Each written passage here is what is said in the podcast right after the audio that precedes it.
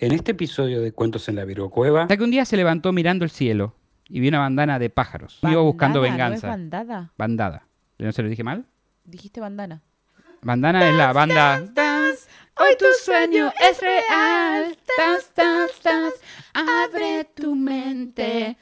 Bueno, Estaban los una pájaros bandada de pájaros. cantando. Entonces llega la noche. Tu- Igual recién acaba de amanecer, así que no. Claro. Justo esa canción no.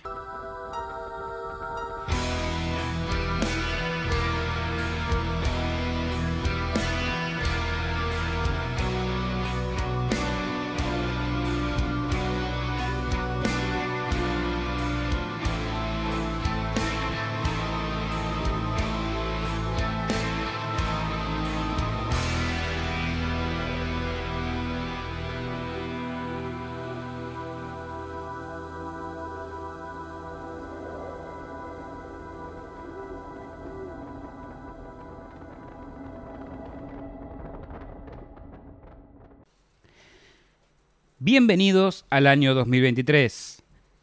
Y bienvenidos otro año más a Cuentos en la Virgo Cueva. Empezamos este año de campeones mundiales con un cuentito muy lindo. Las puertitas de la Virgo Cueva abrieron una vez más. Bienvenidos a Cuentitos en la Virgo Cueva. En este segmento hablaremos de mini relatos o mini historias que merecen ser contadas, pequeñas historias para gente con menos tiempo. Como les decía, bienvenidos al 2023. Eh, esperen, me falta la introducción. Mi nombre es Cristian Frigo y como hoy y siempre conmigo está la gran Mandy Potter. Hola, ¿cómo están? ¿Cómo andan? Feliz 2023. Contéstenme en sus casas cómo están. Bien, Mandy. Mal, Mandy. Del orto, Mandy. ¿Vos, Cristian Frío, cómo estás? Eh, todavía no sé cómo está en el futuro cuando salga este capítulo, porque Claro, estamos grabando antes del 2023, pero espero que bien. Bueno, espero que, espero que cambiando un poco, eh, empezar el año con un poco más de positividad. Bien, bien, vamos. Bien. Ustedes déjenme en los comentarios abajo cómo empezaron el año, que me encanta leerlos. En especial de Navidad, Mandy había dicho que había que empezar el año con una bombacha rosa, por lo tanto yo empecé con una bombacha rosa y también con una remera rosa. ¡Vamos! Me parece que es como tenía que ser. Para dar buenos augurios a este podcast. Claramente yo sigo con la camiseta de Argentina, tatuada la tengo, no me la voy a sacar. No se la saca nunca más, la tiene ahí en el cuerpo, pegada. Claro, pegada. Bueno, empezamos con este, este lindo casito que te traje hoy. Bueno, a ver. Buenísimo. Era la Bueno, a ver. me dice. Bueno, a ver, buenísimo.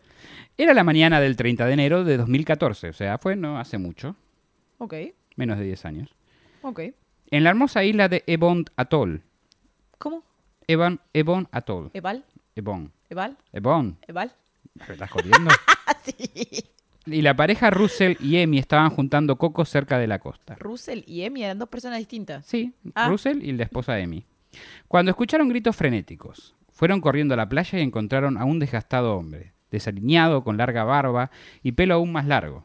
¿Era Tom Hanks? En ropa interior, no, pero podría ser, haberlo sido. Ahora te vas a ver. Decir que este descubrimiento fue una sorpresa para la pareja es poco. Para darles una idea, Ebon Atoll es parte de las Islas Marshall. Este lugar es uno de los lugares más difíciles de acceder en la Tierra. Tan remoto que, Estados Unidos hizo 67 pruebas de bombas atómicas ahí luego de la Segunda Guerra Mundial. A la mierda. Se- Cuando vivís en un lugar como ese, visitantes inesperados son realmente algo raro. En principio pensando que el hombre cayó de un barco de carga que pasaban cerca de la isla, pero la verdad era mucho, mucho más extraña. El hombre solo hablaba español y como no compartían el idioma, lo llevaron en bote a la ciudad principal de las Islas Marshall para conseguir ayuda. Después de unos días y estar internado debido a su estado frágil de salud, eh, que a- era relativamente bueno, pues estaba deshidratado y tenía un montón de problemas de ese estilo y presión Claro. arterial creo que baja o alta, no me acuerdo. De abajo lo tengo escrito eso igual. Eh, empezó a contar su historia, la cual es sin duda una de las historias de supervivencia más increíbles jamás contadas. Este es el relato de supervivencia de José Salvador Alvarenga. ¡Vamos, Alvarenga! ¡Sobreviviste! ¡Vamos! ¡Aguante Messi! ¿Qué te- Empezamos eh, hablando sobre, porque lo primero que cuando empezó a contar su historia pasó es que la gente no le creía. Ajá. Entonces pues, empezamos por la veracidad. Le empezaron a decir, son medio fantasiosos. Estás sos medio fantasiosa vos, ¿puede ser? Alvarenga cuenta que salió eh, a, pescar en las costas de un estado de México llamado Chiapas el 17 de noviembre de 2012. Y luego de una gran tormenta quedó a la deriva entonces en un bote de alrededor de 7 metros. Ok. Eh, él era pe- era pescador, trabajaba para una empresa, o sea, no era tipo de, de- iba a pescar porque quería, pero podía también haber sido así, pero no, estaba trabajando. Anotado. Considerando que estaba comenzando 2014, Alvarenga significaba que pasó perdido en el océano en un pequeño bote por un total de 438 días. Más de un año. Eh, claro, eh, 14 meses creo. A la mierda. Era algo absurdo y la mayoría que escuchaba la declaración era entendiblemente escéptico. Pará, lo encontraron en 2014. Contaron- no, con- sí. Eh, o sea que él se perdió el en el 2012. 2012. 17 de noviembre de 2012 se perdió, lo encontraron eh, eh, y enero de 2014. A la mierda. Este, las preguntas más resonantes para todos eran cómo un pequeño bote pudo sobrevivir un viaje tan largo, porque imagínate de México a las Islas Marshall es casi cruzando todo el océano A la Pacífico. mierda. Eh, cómo consiguió suficiente comida y agua para sobrevivir y cómo es que no murió de escorbuto ya que no tenía acceso a frutas o verduras. Pero este mexicano tenía una respuesta para cada pregunta que le tiraban. Soy de la TAM, papá. Yo sé todas. Aún así, las dudas continuaban. Después de todo lo que estaba contando, no después de todo lo que estaba contando, no parecía ser posible. Pronto su historia se volvió viral y todo el mundo estaba hablando de él. Pero las autoridades estaban tan convencidas que estaba mintiendo que le hicieron. Tomaron una prueba de polígrafo, hicieron entrevistar con supervivientes militares y civiles, y civiles aventureros para que describan su historia de, de supervivencia en el océano, y hasta un oceanógrafo fue reclutado para que trace basado en corrientes oceánicas si el camino era posible, el camino que hizo el barco, porque Sí. estaba a la deriva, no tenía ni motor ni, ni- ni Claro. nada, eh, desde las costas mexicanas. Pero aunque lo intentaron, ninguno pudo encontrar ningún hueco en la historia de Alvarenga. Los especialistas en supervivencias verificaron sus historias de cómo sobrevivió en las durezas del océano. Los aventureros confirmaron que sus vivencias en el Océano Pacífico coincidían mucho con las propias. Y hasta el oceanógrafo confirmó que era posible que pasara por Evan Atoll. O terminar ahí, saliendo, como dijo él, desde Claro. donde salió. Eventualmente, alguien logró conectarse con el jefe de Alvarenga en México y él confirmó que un empleado de nombre José Salvador Alvarenga fue reportado desaparecido el 17 de noviembre de 2012 en un bote que era descrito y coincide con uno de los encontrados en la costa de Bonatol. Se encontró ahí cerca, en los arrecifes. Así fue como los diarios de las noticias del mundo fueron obligados a escribir el artículo más improbable. José Salvador Alvarenga estaba diciendo la verdad. ¿Quieren saber cómo fue su historia? Y ahora vamos a contar, vamos a tener que rebobinar 14 meses. Alvarenga se preparaba para un viaje de pesca de dos días con un compañero de trabajo. Eh, él era pescador para una empresa. Poco sabía... Inocente palomilla. La vida diciendo, ¿ves alguna, algún palomo? ¿Cómo era lo de los Simpsons? ¿Ves algún pichón? sí, ahí. ¿Ves algún pichón? La vida ahí arriba. ¿Ves algún pichón? ¿Ves algún pichón? Y estaba el Barenga ahí. Mala suerte. Sí, poco sabía que se convertiría en un viaje de 14 meses. El único inconveniente hasta el momento fue que su compañero de pesca... Ay, perdón. Es como cuando vos proyectás una carrera en tantos años y la vida te dice, No. ¿sabes qué? No. Pobre tipo este, igual. Tipo, un viaje de dos días, chill, re chill, para pescar, para relajarme, 14 meses. 14 meses eh, a la deriva. El único inconveniente que hasta el momento fue que su compañero de pesca habitual, con el que trabajaba normalmente, tuvo que cancelar a último minuto. Y Alvarenga fue forzado a buscar un reemplazo de último minuto. Esa pobre alma era, era llamada Ezequiel Córdoba. Nunca habían pescado junto antes, de hecho se acababan de conocer, sin embargo tendrían tiempo de más para llegar a conocerse. Claro. Ok, no. El, puede pasar, no sé, no voy a No decir qué pasó, no sabemos qué pasó. El comienzo del viaje de pesca fue increíble. En poco tiempo habían pescado casi 500 kilos de pescado fresco. Se podía decir que todo ¿En estaba... cuánto? Eh, en un día y pico. Ah, mira. ¿Tanto se puede pescar en un día? Se ve que les fue muy bien, Claro. no sé. No Eh, pesqué eso en mi decía. puta vida, así Lo que no sé. verifiqué dos veces porque me pareció un montón, pero según eso decía. Ah, mira. Se podría decir que todo estaba yendo a la perfección, pero entonces el clima cambió y se desató una gran tormenta. Imaginen la película La tormenta perfecta, pero con un barco de un tercio del tamaño de la película y un décimo del equipamiento del que tenía la película, digamos. Pero 500 kilos de pescado. Pero 500 kilos de pescado por un lado para el otro. ¿Como chi o como no? Ambos tripulantes morían de miedo mientras las olas tras olas golpeaban el pequeño barco. Con cada ola sentían el terror de que el barco volcara y el océano los tragara. Volviendo a esos 500 kilogramos de pescado, es una de las últimas cosas que querés eh, revolcándose por el suelo de tu pequeña embarcación en una tormenta de este estilo. Y algunos eran, eran tiburones, o sea, Claro, los pescados ahí. estaban muertos capaz la Claro, mayoría, sí, pero bueno, en- eh, te- tenían miedo que una tormenta de ese estilo, tenían el peso de, de los cosos hacía que- que la eh, embarcación terminara volcando o algo. Tomaron la decisión de devolverlos al océano. Considerando que pronto estarían al borde de morir de hambre, solo puedo asumir que esa decisión lo atormentaría por un largo tiempo. Sí. La tormenta duró cinco días Ah, qué paja. y se destruyó el motor del, ban- del barco, se rompió todo equipamiento eléctrico a bordo y esto incluye el, el GPS y la radio. Alvarenga Incluye. logró... ¿Qué? Dijiste incliche. Incluye, sí. Eh, dije incluye, perdón. Alvarenga logró... Incliche, la nueva palabra, una mezcla de incluye y cliché. Sí, me- un poco sí, ¿no? Porque, porque, porque concuerda con esto. Incliche. Justo se rompió el GPS y la radio. Patente pendiente. Alvarenga logró mandar una señal de SOS a su jefe antes que la radio muriera, pero sin saber exactamente dónde estaban porque no tenían GPS. La Claro. realidad es que no ayudó mucho. Se lanzó una operación de búsqueda y rescate que no rindió frutos. O sea, mandaron helicópteros, pero con esa tormenta, en ese clima, un barco de 7 metros muy pequeño, Claro. en olas gigantes. Eh, Imposible difícil. de ver. Mm. Eh, siendo una embarcación tan pequeña no pudieron encontrarlos. Alvarenga y Ezequiel pasaron el resto de la tormenta escondidos en un refrigerador que antes fue utilizado para guardar parte de lo que habían pescado. Como la vaca del rancho. Sí, o sea, se metieron, sí, como la vaca del ra- Si no El tienen Sky- esa referencia, le dejamos el capítulo por acá arriba. Igual fue en un tráiler eso, pero No se lo pierdan. era un toro en un no, ¿te acordás que habíamos dicho que la vaca Ah, se había subido a la heladera, sí, se sí, escapó y la Mírenlo, vaca un también? y capítulo que- hermoso ese. Qué capítulo hermoso. Vayan, no tiene desperdicio real. Skinwalker Ranch. Mati pone después el coso. Eh, bueno, imagínate que estuvieron no sé cuánto tiempo dentro del congelador ese donde había pescado previamente. No es el lugar más cómodo para estar. No, a una baranda además. ahí. Eh, pero bueno, cuando salieron exhaustos, muertos de frío y oliendo considerablemente mal, vieron a su alrededor nada más que agua. No había tierra firme en el horizonte para ningún lado. Ambos hombres en ese momento llegaron a la increíble conclusión de que estaban realmente jodidos. Estaban a la deriva. Sí. Habían, porque se rompió el motor, el GPS, Sí, todo. sí, sí, sí. Habían tirado toda la posible comida y el agua Dios. potable que les quedaba era escasa. Mm. y todo lo electrónico estaba roto. La preocupación más urgente era la situación del agua. Un humano puede pasar una gran cantidad de tiempo sin comer. Por ejemplo, y esto es un dato de color que me gusta agregar. Angus Barbieri sobrevivió 382 días a café, té y vitaminas Wow. en los 60. Perdió 207 kilos en lo que se considera la mayor ayuna de la historia. Mayor ayuna de la historia. Hashtag datitos en la Virgo Cueva. Sí, igual tenía que pe- pesaba como 300 algo, así que Claro, tenía le vino, reserva. le vino bien aparte.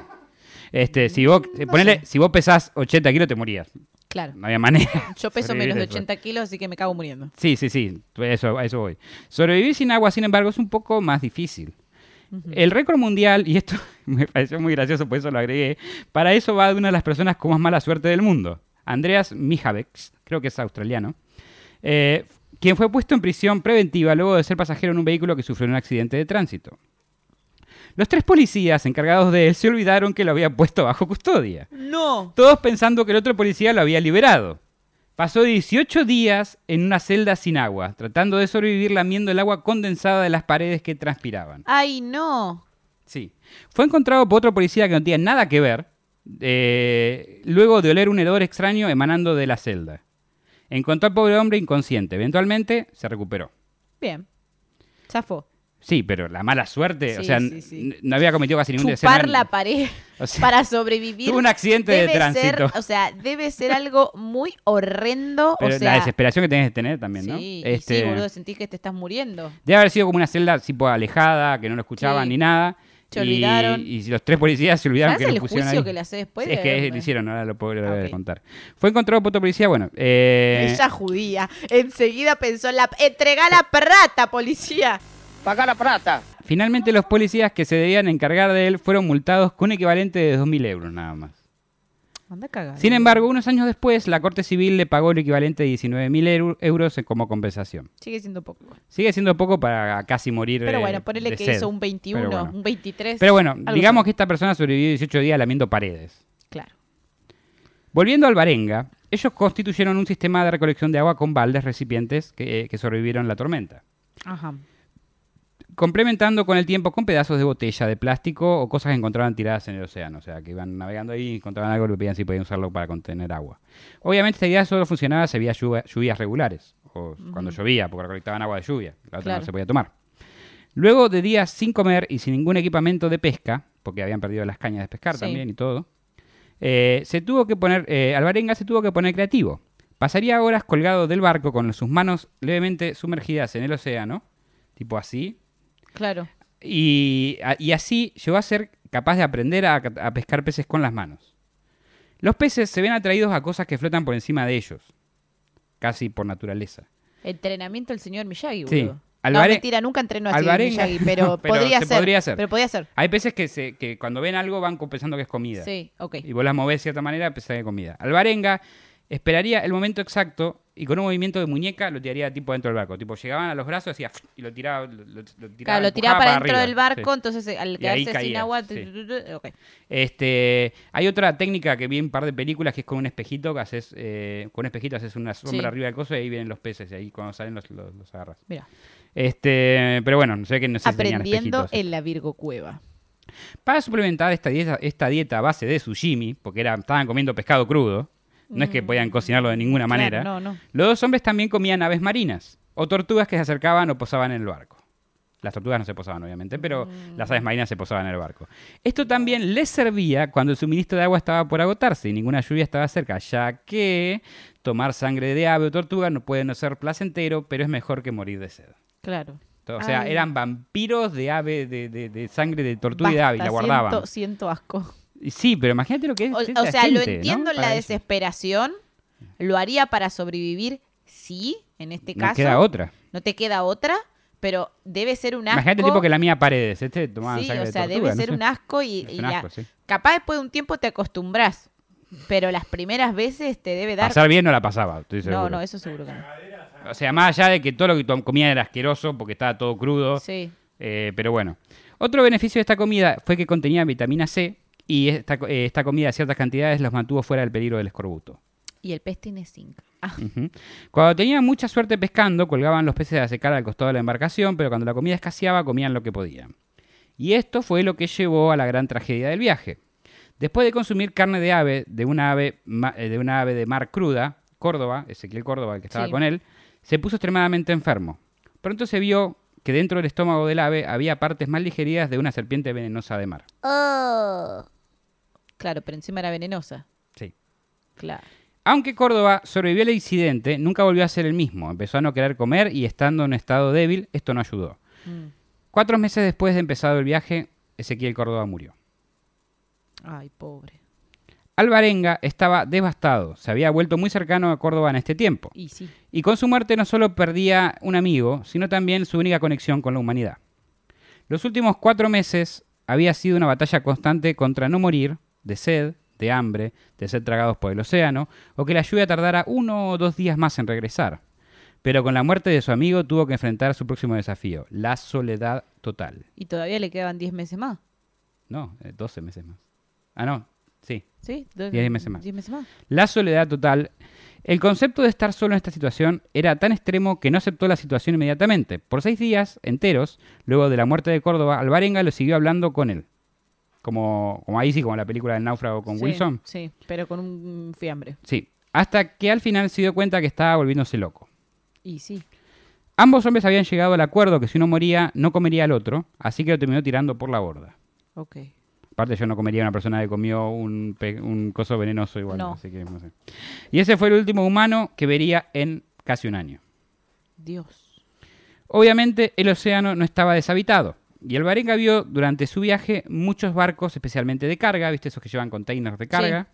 Eh, Pero es como que están todos sí. adentro, no te ve nadie. Embarcaciones gigantes, Claro. gigantes comparado con el... Con, es como una Claro, hormiguita al lado claro, de ellos. pero están todos, a- está como todo tapiado. Tienen muy adentro. poca, lo que decía acá que tienen muy poca tripulación, entre 15 y 20 personas y no están Claro. mirando a ver si hay otro barquito. No, y ahí. además de eso, no ves un barquito. Si pasa cerca, no, lo ves. El tema es este, la Barenga eh, los veía eh, a la distancia, pero ellos nunca lo vieron a él.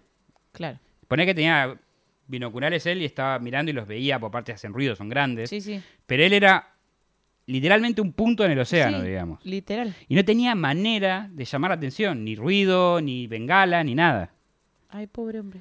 Eh, teniendo en cuenta las proporciones que era un insecto en el agua él, y los, y los tipos de barcos que no llevaban demasiada tripulación. Alvarenga no tenía medios por lo cual llamar la atención estos barcos. Uno puede solo imaginar la desesperación de ver estos barcos y no poder hacer nada para que lo escucharan. Tampoco podían nadar hasta el barco y subir porque eran barcos gigantes que no tienen manera de Claro, o sea, no, se iban a no, morir. no. A pesar de todo, día tras día, mes tras mes, sobrevivió. Hasta que un día se levantó mirando el cielo y vio una bandana de pájaros. Tal vez pensó que eran los familiares de todos los que se comió buscando Bandana, ¿no es venganza. bandada? Bandada. ¿No se lo dije mal? Dijiste bandana. Bandana es la banda. Hoy tu sueño es real. Abre tu mente. Bueno, Estaban los pájaros. una bandada de pájaros. Cantando. Entonces llega la noche. Tu, Igual tu. recién acaba de amanecer, así que no. Claro. Justo esa canción no. Entonces se va la noche. Y él pensó que eran los familiares de todos los pájaros que se comió buscando venganza. ¡Eh, loco! ¡Loco! Ahí vamos! ¡Te voy a ¿Qué romper te todo! comiste a mi hermano? Te vamos a cagar picotazo ahora, papá. Pero pronto se dio cuenta que no eran aves marinas. Alvarenga se arrastró hasta el borde del barco y ahí a la lejanía lo vio. Tierra. El barco acercó más y cuando pudo se tiró al agua y minutos después las olas lo llevaron, su magullado cuerpo, a la costa. Por más que las cosas fueran difíciles, en estos 14 meses en el océano, y realmente lo fueron, ¿no? De una manera difícil de describir en palabras, Sí. uno solo puede imaginar la felicidad que sintió cuando tocó tierra firme de nuevo, después de 14 meses de- a la deriva. A la deriva. Este, Ebon Atoll es la, la isla donde cayó, una- es un complejo de islas, ahora voy a explicar un poco mejor. Está compuesto de 22 islas diferentes, en la, en la que la derribó, por ejemplo, no tenía más que el tamaño de una cancha de ¿Es fútbol. como un archipiélago? Sí, es, Ah, es algo claro, como un sí, anillo. como un anillo. Y él, él justo arribó en una que, que no tiene el tamaño de una cancha de fútbol, o sea, más imagínate para que te des una idea de la dimensión, y está deshabitada. Ay, Pero estaba solamente separada por unos metros de la otra isla que sí estaba habitada. Ah, ok. Y ahí es donde la pareja lo encuentra. Ay, mi vida. Y nuestra historia termina de cerrar en un círculo perfecto. Mi vida. Tras su experiencia, sí, Un aplauso. el mexicano que, que entró a otro país sin visa, Sí, sí. pero le costó. Este le costó Claro, a mucho. este le costó mucho. Este, tras su experiencia, Alvarenga desarrolló insomnio y miedo al agua. Y sí. En 2015 concedió varias entrevistas al, al periodista Jonathan Franklin, que las publicó en formato libro bajo el título 438 eh, días. Una extraordinaria y verdadera historia de sobrevivencia marina. Supervivencia. Supervivencia marina, sí. Lo, creo que lo estuve traduciendo en tiempo real. Sí, sí. el- el- lo supongo por eso. Este, bueno, una cosa que agregué acá es el estado de salud cuando lo encontraron. Eh, eh, según Git Bing, el secretario interno de Relaciones Exteriores de las Islas Marshall, los signos vitales de Alvarenga eran buenos, con la excepción de la presión arterial, que estaba inusualmente baja. Bing también dijo que Alvarenga tenía los bolsillos hinchados, los tobillos hinchados y se esforzaba para caminar. Fue tratado con un goteo intravenoso debido a su deshidratación y posteriormente se le detectó anemia. Pero fuera de eso, está bastante bien para lo que vivió. Sí. Este, después hay, una, hay, una, hay un copetín más que se peleó con el abogado de. mm, El primer abogado que tuvo. eh, y este fue a contactar a la familia de, mm, de Córdoba para que lo demandara por canibalismo.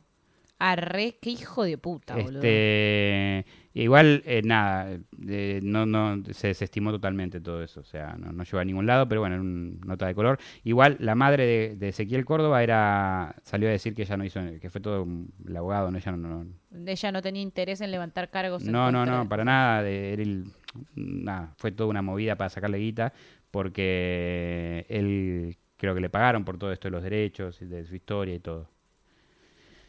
Bueno, en, gen- en general, en fin. El abogado cuando le pasó lo que le pasó fue y quiso ser su abogado inmediatamente para ganar plata. Él abolió ese, ese contrato con el abogado porque contrató a otro. El abogado enojado le quiso hacer esta movida. Claro. Pero la- la- el, el contrato que había tenido con su primer abogado quedó nulo porque los días después de que lo encontraron no estaba en acuerdo de sus facultades mentales, entonces el contrato Claro. quedaba nulo inmediatamente.